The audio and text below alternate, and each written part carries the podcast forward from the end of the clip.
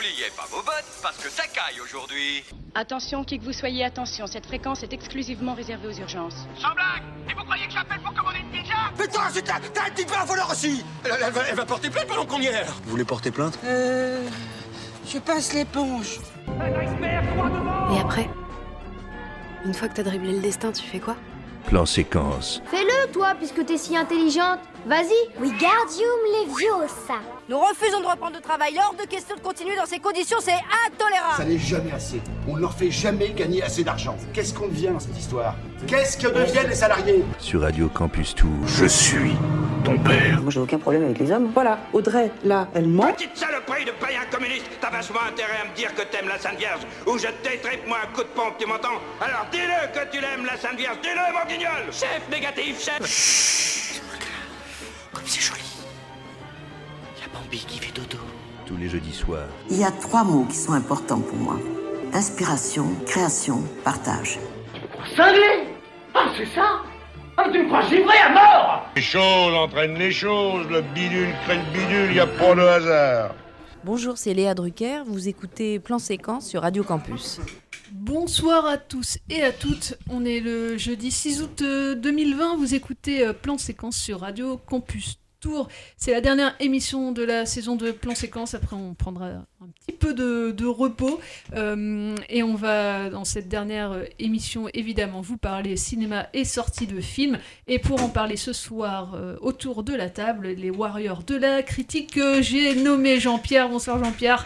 Bonsoir Solène. Tu vas bien? Ça va, ça va, il fait chaud. Ouais, mais ça va, là, euh, on n'a pas encore allumé le ventilateur. Mais c'est une très bonne raison pour aller Ouais. vous réfugier dans les salles de cinéma. Exactement.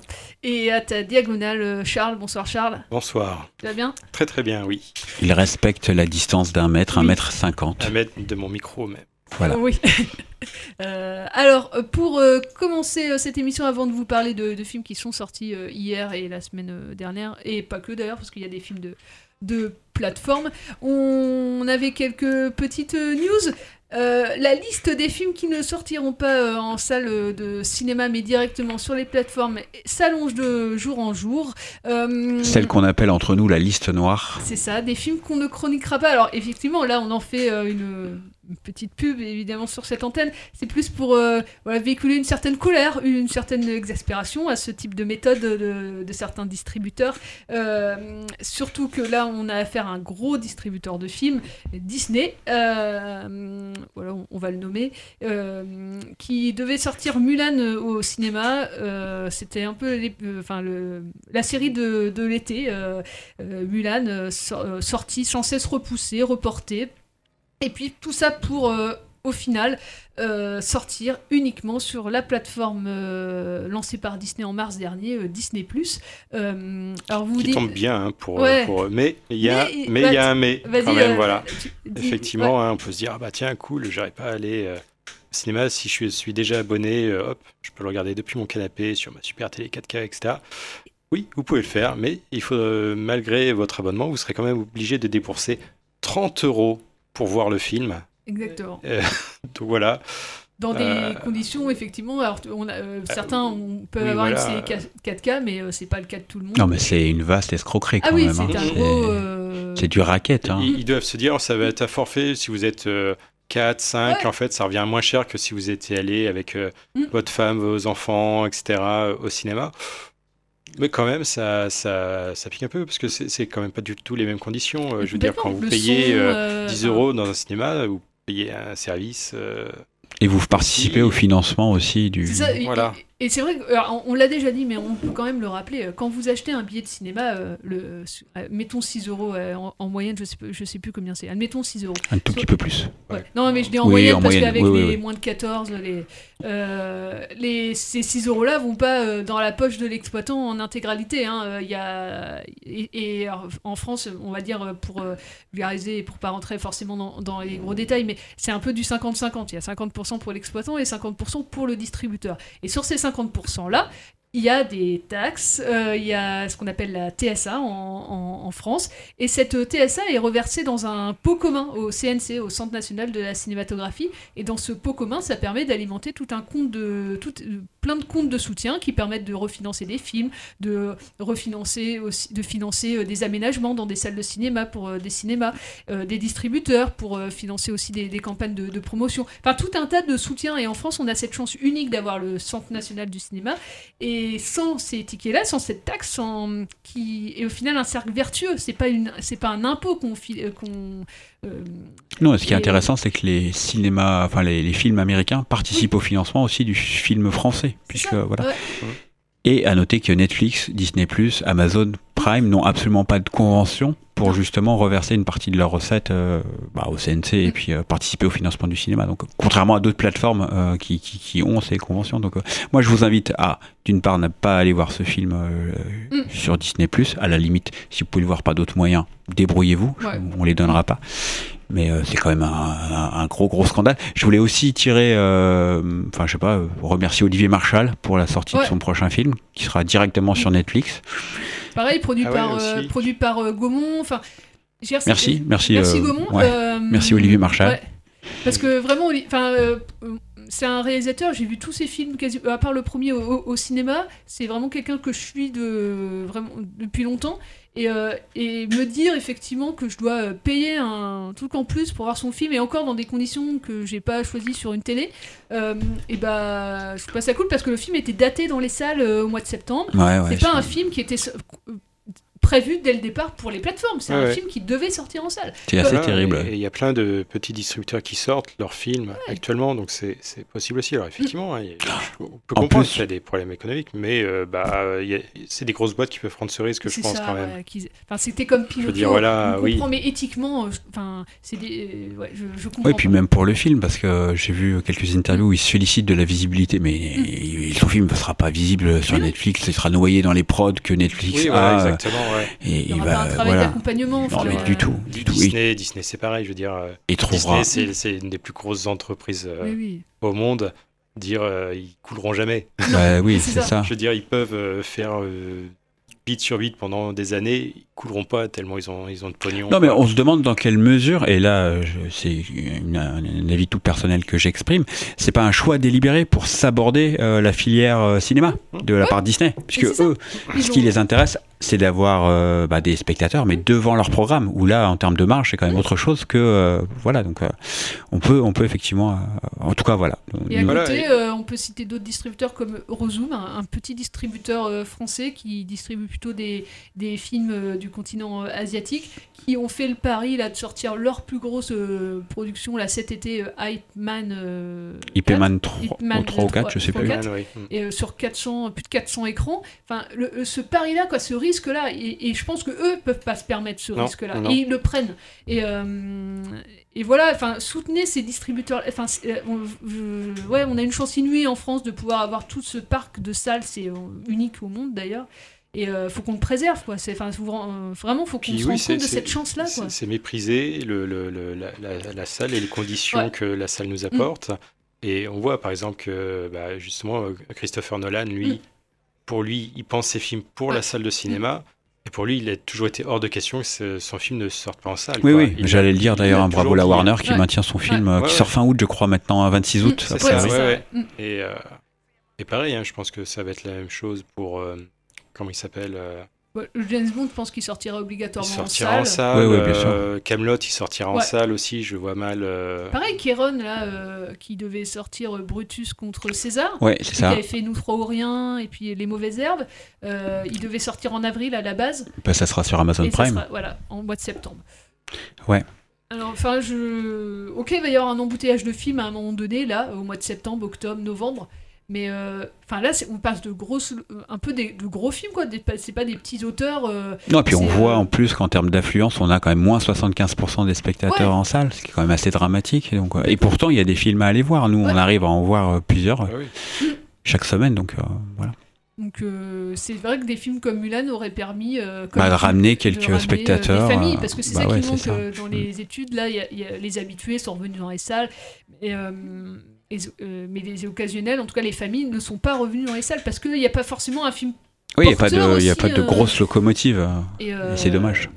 Et là, on les habitue à d'autres euh, modes. Déjà, ils ont pris des habitudes pendant le confinement. Les, les deux, se, on l'a toujours dit ici, hein, les, les deux peuvent se Compléter. Se compléter. Se Mais, compléter. euh, mais la salle restera la salle et euh, voilà, ne sera jamais euh, un film sur une plateforme devant sa télé. Quoi. Donc, euh, Après, dans les, dans les mauvaises nouvelles, je vais poursuivre parce qu'on Oui. a quand Ah même oui, appris oui. le décès d'Alan Parker la semaine dernière. Voilà, Voilà, oui. donc, euh, un grand réalisateur qui nous a quittés. Bon, vous connaissez ses films, hein, Commitments, euh, Midnight Express, The Wall. The Wall, Pink Floyd. Qu'est-ce que j'ai oublié? J'en ai oublié d'autres, hein, mais euh, Euh, film avec Madonna. euh, je me souviens plus. Evita, Evita, voilà. Voilà. Donc, euh, un grand cinéaste. qui est mort, euh, oui, pas très vieux, il avait 76 ans. Oui, hein, il c'est est mort d'une maladie, d'une longue maladie. Exactement. et. Voilà, on n'a pas d'autres. euh, euh, pas d'autres news. Ribambelle de mauvaises nouvelles. Ouais, c'était voilà. C'était le paquet. Euh, pour les vacances. Et, et bah, si- on peut passer une petite musique de, de Pink Floyd. Allez, on Ah peut. bah tiens, ouais. Ouais. Euh, vous en avez une en part... euh, peu, peu importe. Bah, faut- en fait, le problème des morceaux de Pink Floyd, c'est qu'ils sont très très longs. C'est vrai. euh, et bah non, mais on va, on va passer une qui est dans Ou- The Wall. Ouais. Commitment, ouais. Ou Commitment, moi je t'avais fait une Ouais. suggestion sur ouais, Commitment. plus Commitment, moi je dirais ça. Tu. Oui. Alors attends, faut que je la. On, on va, on, on en passe une autre avant, euh, une musique qui est pas de Pink Floyd, et Allez. puis euh, comme ça je, je la retrouve euh, Oui. juste D'accord. après. Euh, vous voyez, cette émission est vachement. Et elle, elle a été préparée dans des conditions dantesques. Exactement. dantesques. Et euh, d'ailleurs, juste après cette musique, on peut faire ça dans la foulée, on passera une interview. Oui. Euh, alors, c'est une interview qu'on a réalisée il y a plusieurs mois, mais euh, vu que voilà, c'est la dernière de la saison, une, une interview qui nous a beaucoup marqué, en tout cas cette saison, euh, tu l'avais faite. Oui, une interview Drucker. de Léa Drucker qui était venue nous présenter son film 2, excellent film. hein. ça fait partie, moi, des, des films que je retiendrai sur cette première moitié de l'année. Donc, euh, et puis elle est très très gentille, euh, Léa Drucker en interview. euh. Enfin, il n'y avait pas que elle, hein, il y avait aussi euh, le réalisateur du film dont j'ai mangé le nom présentement. Mais euh, non, vraiment, euh, si vous avez l'occasion de le voir d'ailleurs en, en VOD ou sur les plateformes, allez-y. Il est ni sur Netflix ni sur Amazon Prime. Et bah, c'est, on s'écoute Betty Curtis et ensuite tout de suite après euh, l'interview.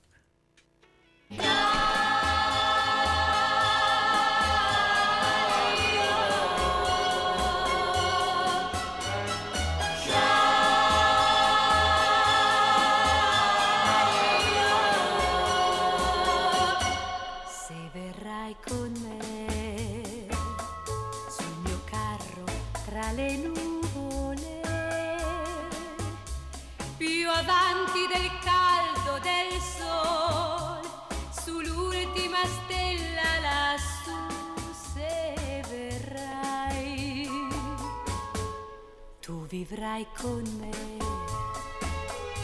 In un'isola fantastica. E un mondo vedrai di lassù, un mondo nascosto nel blu, tutto nuovo per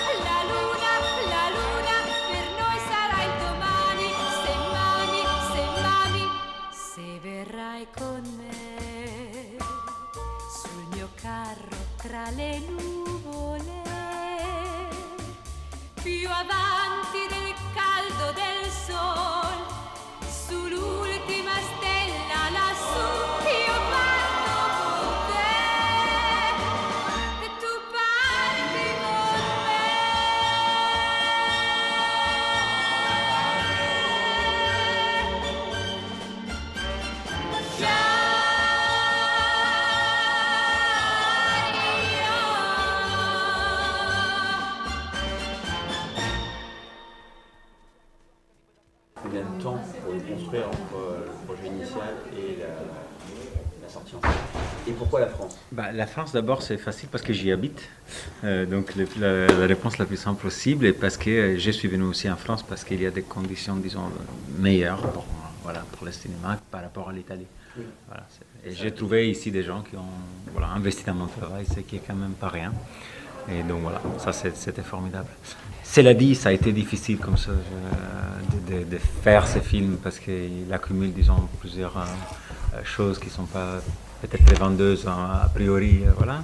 Et donc on y a mis six années euh, entre le, développement, l'écriture, le financement, jusqu'à quand on a, on a pu tourner et monter le film, ce qui fait quand même assez long chemin. Euh, mais bon, on avait envie de le faire comme ça. Et avec Marisson, on a écrit pendant, longtemps et, mes producteurs nous ont, nous ont soutenus là-dedans. Et euh, ils ont eu la détermination d'arriver au bout de tout cela. Et, euh, et, pourquoi cette histoire euh, bah Parce que pendant les années de ma formation, j'ai eu très proche de moi des personnes qui sont celles qui m'ont passé la passion pour le cinéma et euh, qui ont vécu des histoires un peu similaires. Cela dit, l'histoire du film est complètement inventée. Et du coup, je me suis toujours dit, comme ces histoires à eux m'ont beaucoup touché, si jamais je pouvais rendre quelque chose qui m'avait été donné, j'aurais bien aimé le faire avec, avec ces films. Mais cela dit, l'histoire du coup est complètement inventée. Est-ce que le casting a impacté l'écriture Ou est-ce oui. que vous avez écrit pour les actrices ou euh... ouais. Tu veux répondre, Alison Barbara et Martine ont été très tôt impliquées dans le projet. Et, euh, et Léa aussi. Et, euh, et du coup, c'est vrai que pour ce qui concerne le personnage de Madeleine et Nina, on s'est un peu aussi adapté aux personnalités de Martine et Barbara. C'est-à-dire qu'on on écrivait en pensant à elles. On avait vraiment l'image de Barbara et de Martine Chevalier pour ces deux personnages. Et Léa. Euh... Je pense que nos échanges ont quand même nourri euh, et, euh, certains choix de scénario. Et on avait une idée beaucoup plus dure, je me souviens. Et Léa, ouais. par contre, elle nous a apporté vraiment quelque chose en plus. On a beaucoup discuté. Enfin, tu vois, et puis c'était, que... puis c'était fondamental, si je peux. Mm. Parce qu'il il fallait absolument que le personnage d'Anne soit capable de stimuler l'empathie du spectateur mm. par rapport à ce qu'il fait plus tard dans le film, disons. Et, et du coup, euh, c'était fondamental qu'Eléa nous, nous, apporte ça, quoi. et, euh, en la connaissant et en connaissant son travail, on savait que c'était voilà, c'était là que les choses allaient se jouer aussi. C'était très important. Pour parler du scénario, pour parler du scénario, il y a un petit détail dans le film euh,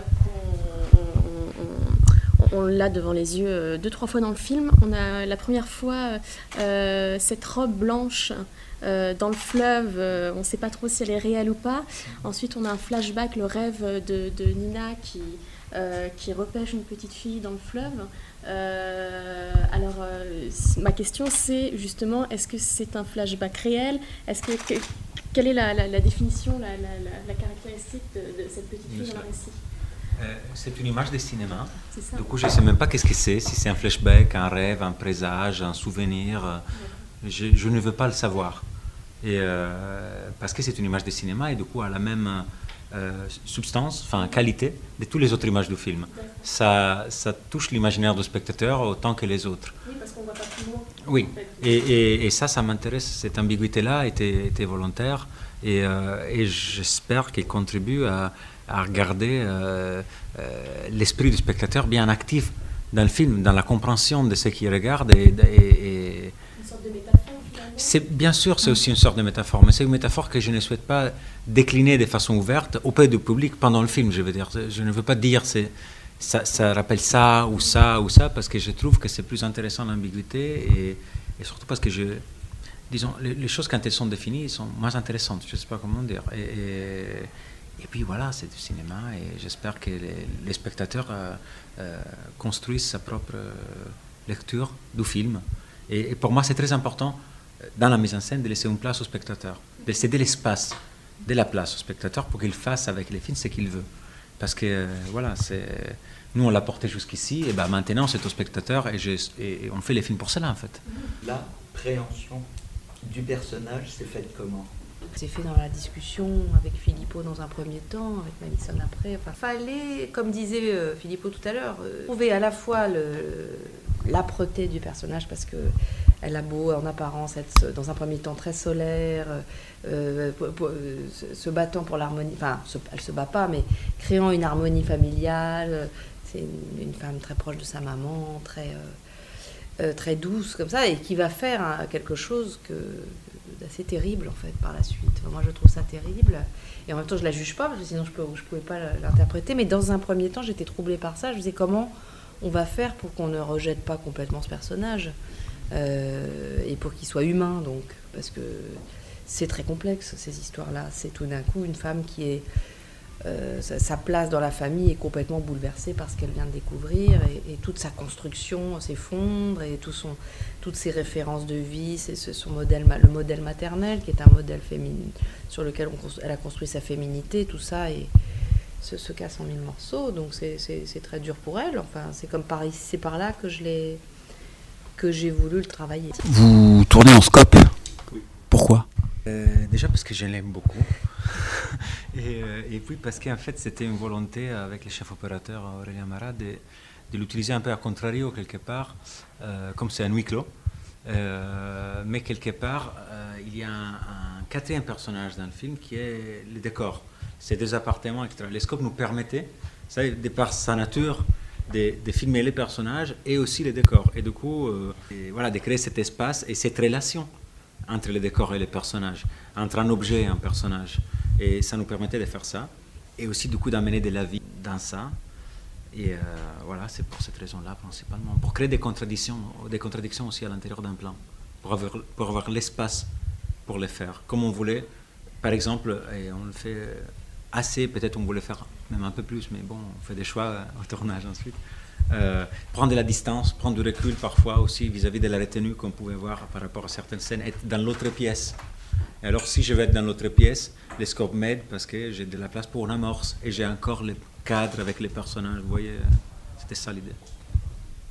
Sur- la musique, euh, la chanson de Betty Curtis, c'est vous qui l'avez choisie C'est euh, Oui, on, on l'a trouvé, avec un ami euh, pendant, pendant l'écriture, qui, qui connaît plein de trucs de musique en italien. C'est un ami italien. Nous, on voulait une chanson. euh, moi, j'avais cette en tête des chansons qui reviennent, etc. Et comme c'est un film de non-dit, où, enfin, où les- on ne parle pas beaucoup, il n'y a pas beaucoup de dialogue, surtout les choses ouais, le- importantes ne sont jamais dites. exactement, il y a un- une place importante au silence. Absolument. Nous, on voulait, c'était une idée centrale du, du scénario, la retenue dans ça. Mais du coup, l'idée, c'était d'avoir une chanson qui a un texte, qu'au public français, on révèle seulement à la fin la signification exacte du texte. Pour moi, je suis italien, je le comprends depuis la première fois, évidemment, mais, euh, mais qui disent les choses qui ne sont pas dites. Et, euh, on trouvait ça intéressant, voilà, de le mettre euh, quelque part en cachette, parce qu'il est là, mais il n'est pas tout à fait compris. Bon, pour le public italien, oui, comme le film est distribué en Italie, mais, mais voilà. Et, et du coup, la chanson était importante par son texte et aussi parce que dans un amour, on a toujours des chansons qui nous ont marqués, qui restent. C'était aussi un outil d'émotion, je dirais. Et on voulait pas une chanson triste aussi, on voulait quelque chose qui soit un peu rythmé, qui soit un peu. euh, qui ressemble un peu aux deux personnages aussi dans cette idée. euh, Voilà. Et puis il est sans cesse faire référence à Rome. donc, euh, Oui, exactement. Du coup, chanson italienne. Chanson italienne, bien Il y a quelques années, ça, fait, ça, ça- ça met depuis le départ un élément de backstory qui est caché encore une fois. Comment vous avez dirigé vos comédiens, Léa Drucker Vous vous êtes senti dirigé par Philippe? C'était important. Ouais. Mais vous savez, la chose qui est passionnante, c'est pour ça que je ne serai jamais écrivain. Euh, faire du cinéma, c'est surtout ça, c'est la rencontre. C'est c'est- c'est jamais euh, euh, moi, l'auteur, enfin, je veux dire, euh, c'est ça en fait. Il y a des. des- des- bon, dans ce cas, j'ai eu la- le bonheur de tous ces talents qui arrivent et, et apportent plein de, de choses à l'édifice du film qui ne viennent pas de moi. Et c'est ça qui est personnellement qui me passionne. Le film, c'est le cinéma, c'est une œuvre collective. Moi, je, je- je soutiens ça très très fort. Oui. Parce que je pense que si on, jamais on, si, si quelqu'un a essayé une fois de faire un, un film, c'est bien que ce n'est pas l'œuvre d'une seule personne. C'est impossible. Enfin, je- je- j'en fais l'expérience et je l'ai faite cette fois-ci de façon très très forte. Mais c'est ça qui est beau. Moi, c'est ça qui me plaît. C'est que le film ne ressemble pas à ce que j'avais en tête complètement. Et c'est pour, dans le bon sens. Enfin, enfin bon, voilà, mille aléas du tournage aussi. Parfois, c'est pas toujours bon, ça, parce qu'on peut aussi. Parfois, je me trompe, on n'a pas pu faire une scène. Mais aussi, de l'autre côté, c'est. C'est passionnant de voir des actrices qui, comme ça qui travaillent. Et les choses se produisent. Qu'est-ce qu'on peut vous souhaiter pour ce film C'est un film fort, c'est un film qui vient remettre en question plein de choses? Moi, j'espère qu'il touche le public et qu'il parle à des gens. Et, et c'est la seule chose que je souhaite pour le film que j'ai fait, c'est qu'il touche des gens parce que je l'ai fait pour ça. Le public le plus large possible, pas forcément juste, euh, juste les personnes âgées, ou juste, euh, mais que les jeunes aussi, ça nous, euh, ça nous intéresse leur avis sur les films. Merci beaucoup. Merci à vous. De retour euh, sur Radio Campus Tour, le 99.5 FM, et pour votre émission euh, Plan Séquence, on vient de s'écouter euh, l'interview de Philippe Meneletti euh, et Léa Drucker pour le film 2, disponible en VOD et DVD euh, depuis quelques temps euh, maintenant. Et on va parler d'un film. Alors tu commences par laquelle euh, Commence par le film inédit. Ok. Voilà, parce que je vais vous parler d'un film qui est inédit en salle, qui s'appelle Dogs Don't Wear Pants. C'est un film qui est sorti, enfin qui a été produit en 2019, qui est disponible et qui est arrivé il n'y a pas très très longtemps sur Mubi. Un film qui est une coprode tchèque, finlandaise et lettonne. Un film interdit aux moins de 16 ans. Bon, parce qu'il y a quelques scénettes un petit peu choquantes, mais à peine. Euh, le réalisateur est assez inconnu, il s'appelle JP Valkepa. JP, comme par hasard. Voilà, c'est pour ça que j'ai choisi le film. Non, le film est vraiment très bien. On retrouve notamment euh, Pekka Strang, qui est un acteur un peu connu euh, dans le cinéma scandinave, et Krista Kosonen et Jani Volanen. Alors, de quoi traite ce film? Eh bien, c'est l'histoire de Jua, qui est un quarantenaire, qui a perdu sa femme. Elle s'est noyée il y a dix ans, et on le voit d'ailleurs dans une très très belle euh, scène d'ouverture. On assiste un petit peu à, à la noyade. Et ce quarantenaire vit désormais une vie très ordonnée avec sa fille adolescente qui est en train d'ailleurs de traverser une adolescente un peu tumultueuse.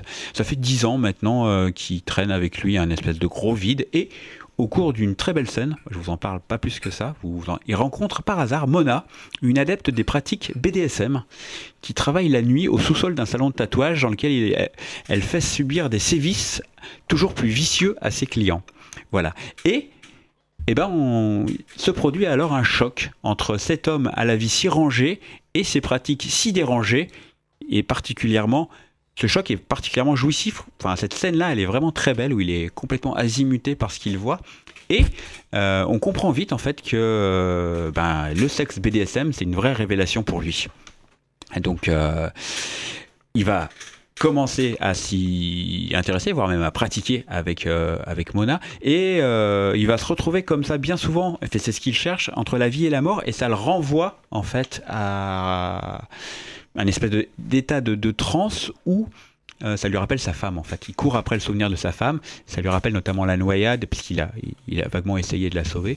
Et euh, il va aller de plus en plus loin. Il se soumet de plus en plus. Euh, il devient ce chien dont on parle un peu dans le titre. hein. Bon, euh, parce qu'il porte pas de pantalon parce que justement voilà il est euh, enfin bref il y, a, des il y a des scènes qui sont alors c'est un film qui arrive je trouve à complètement déconstruire la représentation qu'on se fait des pratiques euh, et du l'univers BDSM parce que c'est un film qui est très très drôle mine de rien. Il y a quelques scènes un petit peu insoutenables et encore et encore. C'est une comédie érotique noire euh, dans un univers BDSM euh, l'intérêt du film c'est de magnifier cette pratique là de la, déconstruire et du coup de- d'en faire autre chose que ce qu'on s'imagine à savoir quelque chose de très très sale. Visuellement le film est très très beau. Euh, il y a une très très belle photo il y a beaucoup de néons. Ça rappelle beaucoup je trouve Nicolas Winding Refn euh, par les couleurs.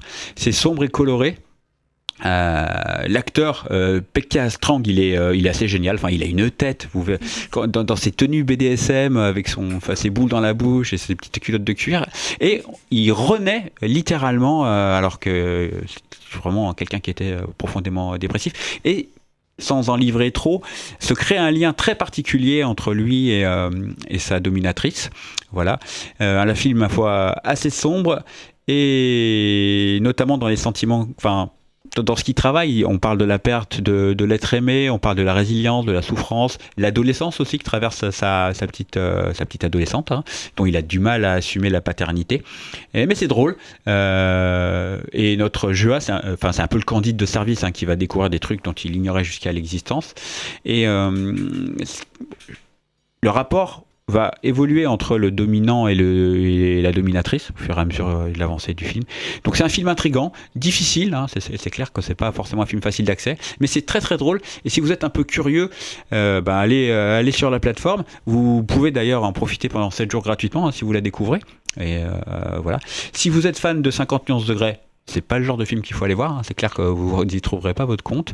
Mais euh, si vous êtes un peu plus curieux, voilà, allez sur Mubi. Je crois que le film, euh, Mubi, c'est un, un process un peu particulier. Le film reste disponible une trentaine de jours. Donc là, il reste encore 20 jours pour aller voir le, ce film qui s'appelle Dogs Don't Wear Pants. Et vous pourrez le voir nulle part ailleurs parce qu'il n'est pas sorti en salle en France pour l'instant. Très bien. Et ben ouais, très bien. On, on va, on va changer de registre là. Euh, un film beaucoup moins dur euh, que j'étais voir hier au, au- au cinéma.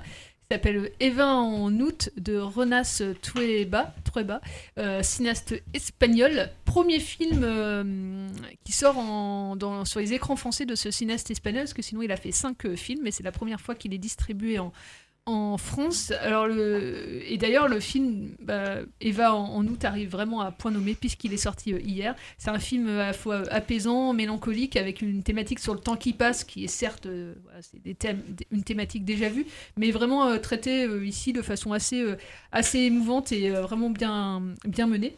Alors comme vous l'avez évidemment deviné, c'est l'histoire d'Eva. Ça se passe en août. Euh, elle a 33 ans et elle a décidé de, passer son été à Madrid, euh, là où elle vit, où elle a grandi. euh, et voilà, elle est, elle est jamais vraiment partie de, cette, ville et elle a décidé, voilà, alors qu'il y a une ville qui a été vidée de ses habitants, qui est touristique pour le coup, et elle décide d'y rester pendant 15 jours. C'est un peu sous la forme d'un journal intime. hein. On va aller du 1er août au au 15 août. On va la voir errer dans ces rues vides et à la fois euh, euh, qui, sont un peu agitées le, soir euh, dans Madrid, se questionner aussi sur ses choix de vie au fur et à mesure de ses rencontres. On va la voir de plus en plus découvrir qui elle est, ses, à la fois ses regrets, ses envies, ce qu'elle a envie. de, faire, de faire plus tard. Et, puis, alors le point de, départ du, du film, c'est important, je pense, de le voir, c'est euh, c'est vraiment né d'une rencontre entre le réalisateur et l'actrice principale qui s'appelle Izao euh, Arada, qui est de quasiment tous les plans du, du film, puisque euh, c'est vraiment son point de vue à elle qu'on qu'on voit dans, dans le film. Ils avaient collaboré ensemble sur le précédent film du réalisateur La Reconquista, et euh, ils avaient vraiment envie de refaire, euh, de refaire un, un film ensemble. C'est un film aussi, euh, je trouve, assez, assez solaire, en tout cas dans, l'image. On a des visages rayonnants, notamment, voilà, les personnages sourient quand même pas mal. Pas mal de temps dans, le film. On les voit néanmoins euh, penser, réfléchir à ce qu'ils sont, mais ils sont assez euh, dans, une appétence pour, euh, la vie, en, tout cas. C'est aussi un film, alors faut aimer les films assez littéraires, hein, c'est un film très très parlé. Beaucoup aussi de, citations dans, le film, je l'ai lu dans... Les il y a eu une interview dans les cahiers du cinéma du, réalisateur qui explique aussi sa manière de, de penser le, cinéma. Et euh, il cite euh, voilà, un essai d'Emerson, La confiance en soi dans le, dans le film. C'est, voilà, il interroge vraiment euh, qui. Parce que, au final, cette Eva, on sait très peu de choses d'elle. C'est vraiment grâce aux rencontres qu'on va un petit peu dessiner son, son personnage, qui, qui elle est, et, et ses appétences aussi pour. pour sa vie pour sa vie future et aussi les bah, les injonctions qu'on a pu lui mettre dans, la tête. Et puis euh, c'est aussi un parce que grâce à ces rencontres elle va voilà pourquoi elle elle est pas partie? Pourquoi il y en a d'autres qui sont partis de leur pays qui ont fait leur vie à Madrid? Enfin voilà euh, c'est pas pour autant qu'elle est loin d'être timide hein, cette euh, cette je- jeune femme mais on va euh, un petit peu plus la cerner au fur et à mesure de cette heure et demie euh, que passe le film. C'est un film assez délicat je trouve. Il y a pas mal de musique je vous en passerai une dans, quelques instants. Mais si vous aimez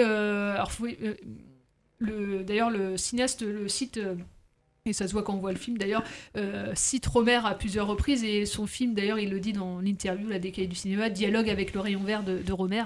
Voilà, ça se passe en été, il y a une héroïne euh, qui a une trentaine d'années euh, féminine. Enfin voilà, il y, a- plein de points communs, même si voilà le, film de, de Romer se passe pas dans, enfin se passe sur une station balnéaire. Là on est à Madrid, mais il y, a, y y a plein de, de points communs sur entre les deux entre les deux films pour certaines, voilà, si vous aimez pas euh, les, films euh, littéraires euh, qui prennent leur temps aussi, n'allez pas voir ce film-là. Je peux comprendre par certains aspects, pour certaines personnes en tout cas, que ça peut paraître un peu, un peu lourd, un peu chiant. Mais si vous aimez en tout cas ce genre d'existence et ce genre de, parti pris, bah, allez-y. Je pense que vous ne serez pas déçus par, par l'objet Eva en août de Ronas euh, euh, Trueba, qui est visible au cinéma euh, studio pour, euh, je pense, deux semaines. Mais allez-y assez rapidement parce que c'est pas forcément non plus un film qui va rester un mois à l'affiche. Voilà pour Eva en août. Et je vous propose bah, qu'on s'écoute euh, avant d'enchaîner sur un autre film qui est sorti aussi euh, hier, un documentaire. On s'écoute euh, une musique qu'on peut entendre dans le film. La musique, elle est signée de la, la compositrice Solea Morente. Et du coup, on va s'écouter Todavia sur Radio Campus Tour.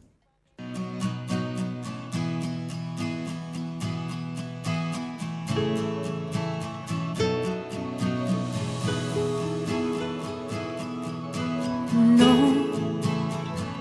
no lo puedo decir. Los motivos que tuve no los pienso decir. A veces me canso de mí y quisiera cambiarme por cualquiera de aquí. Tú me quieres así.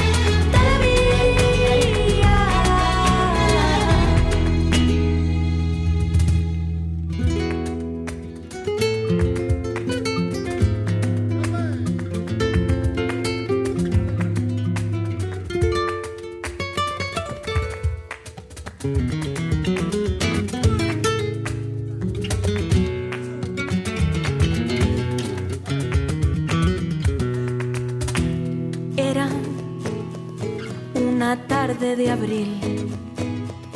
Eran tus ojos negros bajo un cielo marfil. Sentí tu mano en la mía. Soñé que soñaba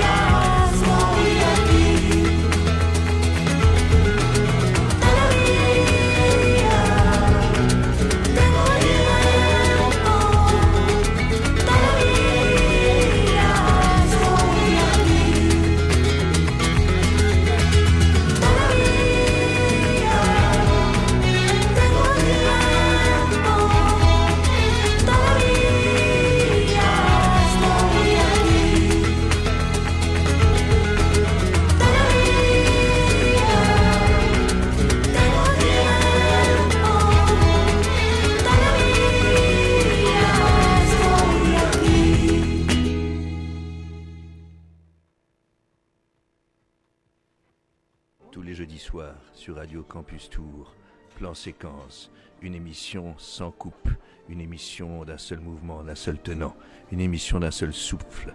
Plan Séquence, une émission qui glisse, une émission qui chemine lentement, d'abord dans les oreilles, puis dans les cœurs et les âmes. sur Radio Francus. C'était. Pardon. Merde, merde, excuse-moi. J'ai merdé. De retour sur Radio Campus Tour, le 99.5 FM dans votre émission Plan Et n'oublions pas le www.radiocampustour.com. Exactement, parce que des gens nous écoutent en web radio et Eh on, oui. on fait un gros big up à ceux qui nous écoutent euh, aux Antilles, euh, partout dans le monde. Exactement. euh, euh, sur votre lieu de vacances, voilà. Vous êtes Exactement. certainement dans le sud de la France, dans l'est, dans l'ouest, dans Sur le la nord, dans le sud, sur la plage. euh, Vous nous voilà. écoutez peut-être même en différé Exactement, en podcast, comme on dit, en balado-diffusion. ou balado-diffusion. Voilà. Exactement. Et en balado-diffusion, tout de suite maintenant, nous allons vous parler d'un documentaire sorti euh, mercredi euh, 5 août sur les écrans français et au cinéma studio à l'occasion. euh, le film Dawson City, Le temps suspendu de Bill Morrison. C'est ton lancement, c'est- Charles. C'est voilà. ton Ouais, lancement. super, parfait, On, tu vois, on ne Ah, savait pas trop quoi. Oui, c'est un voilà. lancement à rallonge. Tu vois, tu vois, je viens de rayer euh, 10 phrases de, de mon papier.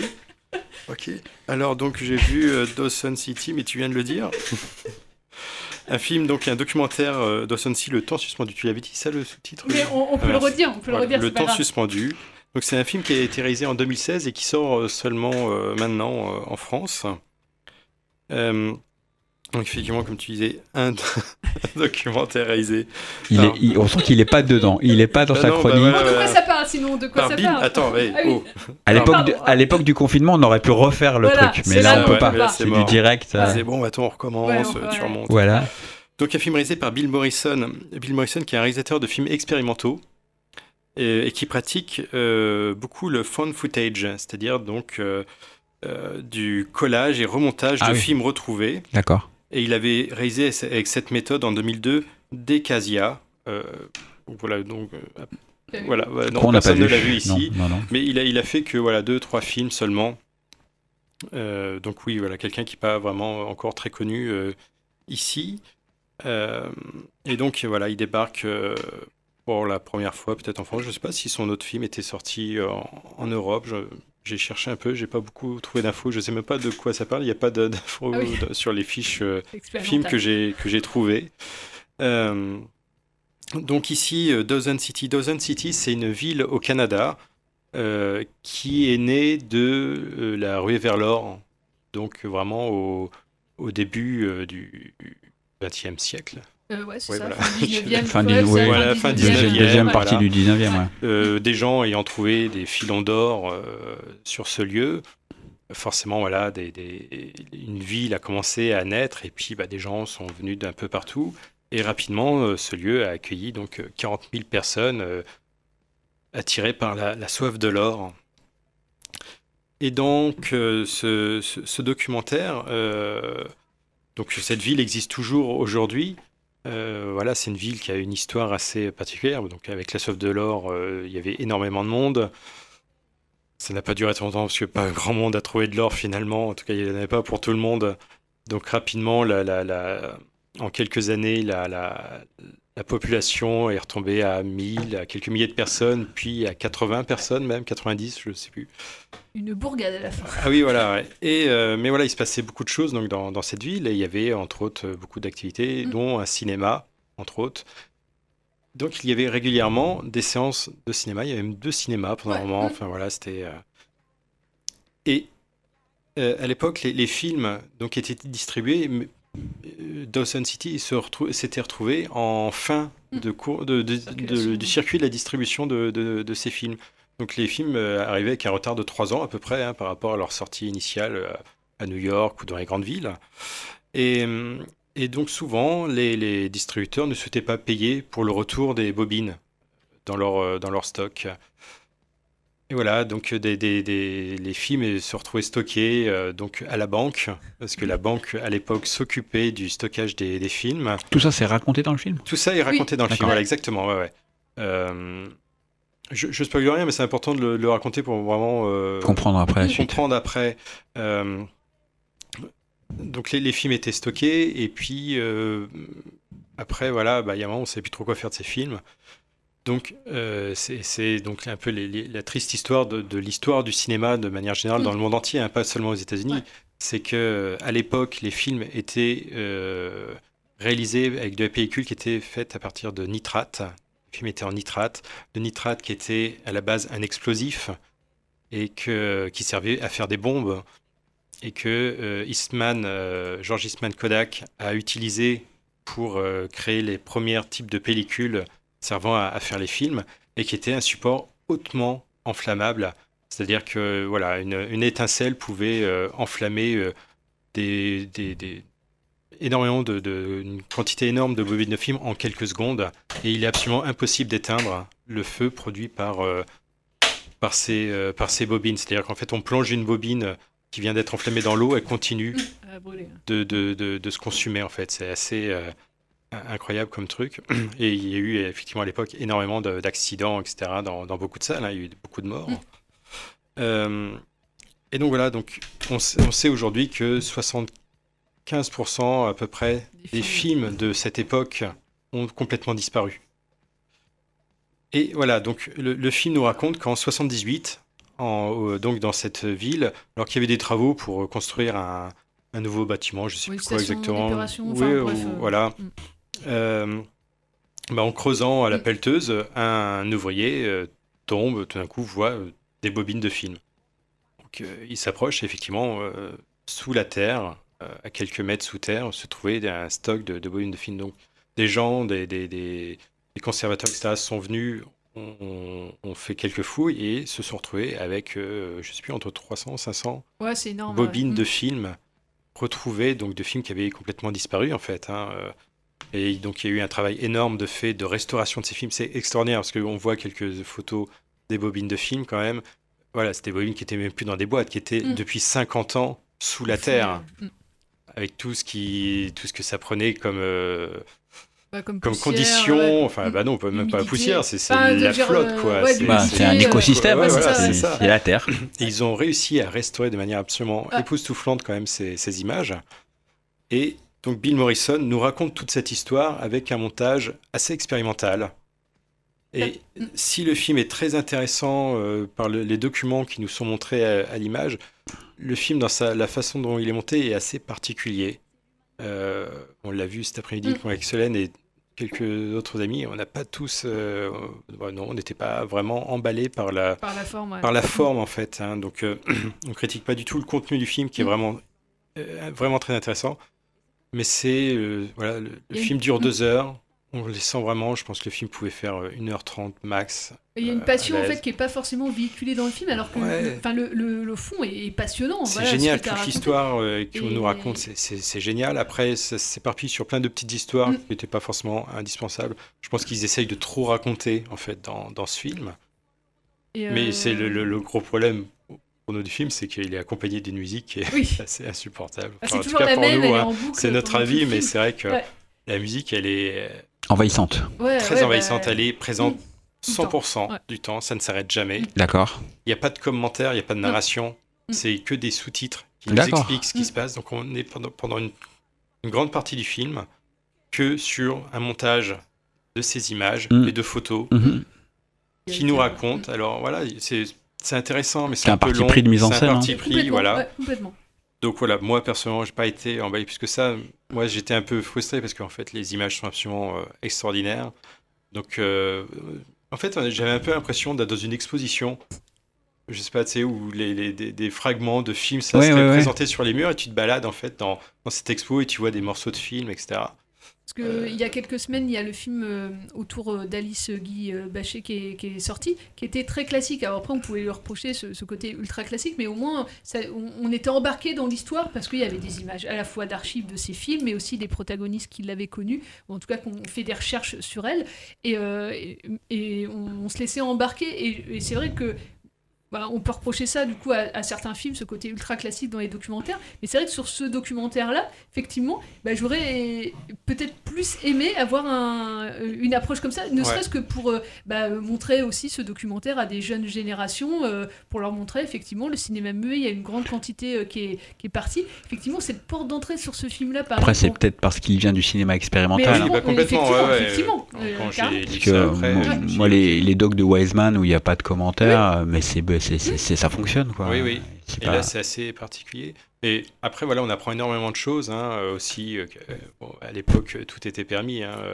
Quand on entend parler du projectionniste qui, euh, qui avait euh, bah, un stock de films énorme Ouais. parce que ça repartait pas et qu'on lui dit bah vous en débarrassez et que bah il va il va jeter une tonne de films dans la rivière. Je veux dire moi je me suis imaginé à ce moment-là tu sais euh, dans Tours arriver avec ma grosse chariote avec une Loire. tonne de films et puis balancer tout dans la Loire depuis le pont et que tu sais c'est- c'est normal quoi tu sais les gens te regardent c'est c'est cool quoi. Genre même et puis il en a brûlé à un moment il a fait il a brûlé 400 bobines. 400 Ah, vous êtes en train de nitrate. raconter tout le film. hein. C'est vrai, Non, c'est un non, peu ça. Je l'ai pas vu, alors il faut que j'aille le Ah, voir. Il y a plein de trucs voilà, qu'on n'a pas enfin, raconté. Tant mieux. Non, non, non, Euh, il, non, il- il y a plein de il y petites tellement de histoires. choses en Ouais, il y a fait. tellement de petites histoires c'est dans de- l'histoire Parce que- qu'on ne parle pas que de cinéma dans ce Non. film. C'est beaucoup aussi Ouais, de ouais. tout ce qui est la ruée vers l'or. Oui, oui, la vie, c'est- Et puis ouais. la vie de, Et de la vie de Ouais, cette ville. ouais. Donc, Non, mais euh, un fond réussi, mais une forme euh, Bah, un peu, ouais. euh, perfectible. ouais. Ouais, ouais. Donc voilà. Ouais, c'est- non. Peut-être qu'on s'attendait aussi à autre chose aussi, donc euh, forcément un peu Oui, déçu oui. dans ce sens-là. Mais, euh, mais après, euh, voilà, par contre, on voit des images Ouais, magnifiques magnifiques. et qui ont été restaurées à la perfection. Ouais. Je, je sais pas comment ils ont réussi à restaurer. Non, magnifique, ça, Quand ouais. on voit Ouais. l'état des bobines en photo et ce qu'ils en ont fait. Allez-y juste pour ça d'ailleurs, Ouais. on verra, c'est ça. c'est vraiment chouette. Euh, on passera une, une musique pour euh, clôturer l'émission. On va continuer sur un film qui est sorti aussi au cinéma. qui est sorti pas ce mercredi, mais mercredi d'avant, ouais, qui s'appelle Hotel by the River, River, River, euh, signé Hong Sang-so, coréen. Euh, coréen qui est là depuis un petit moment, hein, puisqu'il a commencé le cinéma en 1996 avec Le jour où le cochon est tombé dans le puits. Euh, je l'ai pas vu. hein. Euh, moi, je l'avais découvert avec Turning Gate, un film qui a été produit par Martin Karmitz, comédie mélancolique. C'était le plus gros succès d'ailleurs pour lui. 2004 et puis euh, en 2012 on l'avait pu aussi voir euh, In Another Country le film avec Isabelle Huppert qui avait euh, été sélectionné à Cannes en compétition officielle et qui avait fait je crois 70 000 entrées Euh, alors les thèmes principaux de son film de ses films puisque c'est souvent euh, euh, repris d'un film à l'autre, c'est l'ivresse notamment, hein, l'ivresse comme échappatoire au réel et un vecteur de révélation. Donc là, ce sera le cas également. Euh, Lui-même est célèbre hein, pour son goût immodéré pour l'alcool. Euh, Celui-là va pas échapper à la règle. Les influences, bah, c'est Ozu, Bresson. Euh, on a un film euh, très très beau hein, en noir et blanc où il se passe pas grand chose. donc il a une méthode de travail d'ailleurs assez particulière, je ne sais pas si vous la connaissez, mais il travaille sans scénario en fait. Le film a été tourné en 15 jours, donc il travaille à partir de notes qu'il rédige en partie pendant le tournage. Il distribue euh, à l'équipe euh, comme ça les... Et du coup les acteurs en fait, ça fait jamais trop euh, ce qu'ils vont dire. Et il a expliqué en interview qu'il trouvait que ça donnait une intensité à ses personnages et à leur interprétation qu'il n'arrivait pas à, retrouver s'il écrivait un peu plus les dialogues à l'avance. Donc avec Hotel by the River, il va évoquer pêle-mêle l'amour, la séparation, la beauté, la notoriété, la mort. Donc c'est un dispositif en apparence assez simple. Dans un donc noir et blanc, dans et autour d'un hôtel presque désert, on a deux conversations qui ont lieu en même temps. L'un entre un homme vieillissant, poète, qui a donné rendez-vous à ses deux fils, et l'autre entre une jeune femme qui tente de se remettre d'une rupture douloureuse et d'une amie compatissante. Les deux intrigues vont se croiser de temps en temps. Elles vont se rencontrer deux ou trois fois et euh, bah, il se passe pas grand chose en fait. Et on, on a comme ça des, des dialogues qui sont parfois très très drôles, à d'autres fois nettement moins. Euh, voilà, moi j'ai un avis assez mitigé sur le film, tant sur, enfin sur la forme, je trouve ça génial. Ça m'a un peu rappelé euh, euh, Romer aussi, l'importance du dialogue en fait et, et la mise en scène c'est aussi très inspiré. Bah, je l'ai dit tout à l'heure, mais par Ozu, notamment cette façon qu'il a de filmer euh, quasiment au ras du sol tout le temps, ce qui donne des, des, des plans très très beaux. Enfin visuellement c'est très très beau. Par contre, euh, je vous cache pas qu'il n'y a pas grand chose. les deux intrigues, donc, bah, voilà, se croisent. Euh, il se passe pas grand chose, sauf à la fin que je vais pas dévoiler, puisqu'il y a un gros truc à la fin. Donc la mise en scène est hyper épurée, euh, superbe photo, noir et blanc, j'ai déjà dit trois fois, pas mal d'humour absurde, mais bien souvent, euh, ben, on- voilà, on, s'ennuie un peu. Le charme agit un petit peu par intermittence. Euh, c'est parfois un petit peu ennuyeux aussi. Voilà, donc euh, si vous avez un petit peu d'appétence pour les très beaux films visuels, allez-y. Mais vous risquez quand même de vous ennuyer un tout petit peu. Moi, j'ai pimenté ce qui se passait dans la salle parce que je l'ai un peu pourri, mais ça c'est. Ah oui, à c'est cause- vrai, tu l'as dit. C'est à cause, euh, voilà, malheureusement, j'ai j'ai- voilà, j'ai dû. euh, et je suis désolé d'ailleurs pour les gens qui ont vu le film lundi soir euh, à la séance de 19h. j'ai eu quelques soucis euh, qui ont perturbé un peu le, le visionnage du film. Voilà, c'est pas bien d'ailleurs ce que tu as Oui, fait. c'est non, mais je, je, je le ferai plus jamais. Ouais. J'ai eu trop honte, quoi. Trop, trop honte. Euh, et pour euh, finir, euh, on passerait une, petite musique. Juste euh, vous dire aussi, il y a un autre film qui est sorti aussi en, en salle, euh, L'infirmière de Koji Fukada, Oui. euh, qui avait fait Harmonium l'année dernière. Euh, Que j'ai pas vu, mais que j'irai voir. Ouais, et bah. Mais on pourra pas en parler ouais, puisque on ouais. sera en vacances. Mais je vous, je vous conseille, c'est Ouais. c'est un, un film, un scénario peut-être assez, assez classique. On Mm. est sur, sur un, un film à- à- de, de suspense et la- l'atmosphère, on oscille entre le malaise et puis l'attente de, de tous les, les personnages. On a une mise en scène assez sobre, euh, pour, euh, mais qui nous immerge vraiment dans l'histoire et on dépeint, qui nous dépeint pardon, le, film a un portrait euh, bah, plein de contradictions de et de nuances de la société japonaise et plus particulièrement de cette infirmière. Euh, j'ai vu, je savais rien du tout du, film et j'étais vraiment happée par, par l'histoire.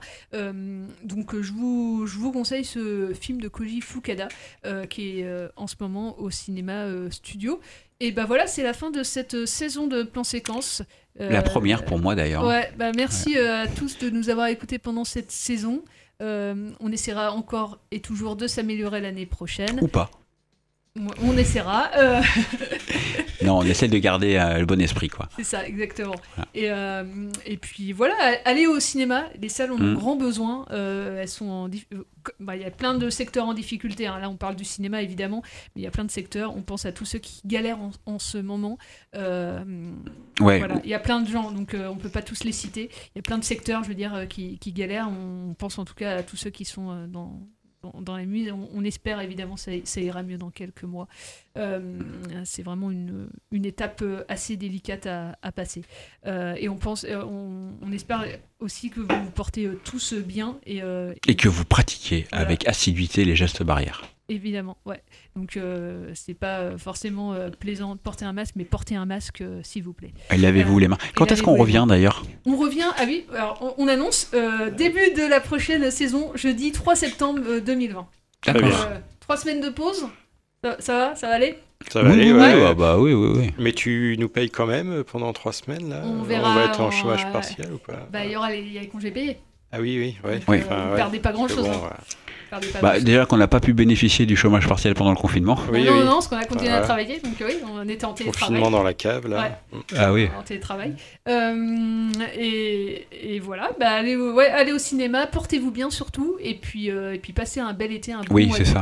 Et allez au euh, cinéma. et profitez. Et allez au euh, cinéma. et allez au cinéma. Et allez au cinéma. On passe une musique et tout de suite euh, Reggae Stories euh, euh, dans quelques instants. On passe euh, Mustang Sally que tu m'avais dit. Oui, c'est un extrait du film Les Commitments, le film de Alan Alan Parker. Parker. C'est parti.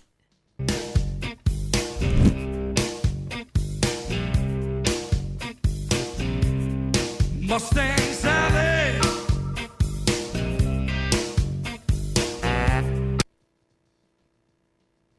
Guess you better slow that Mustang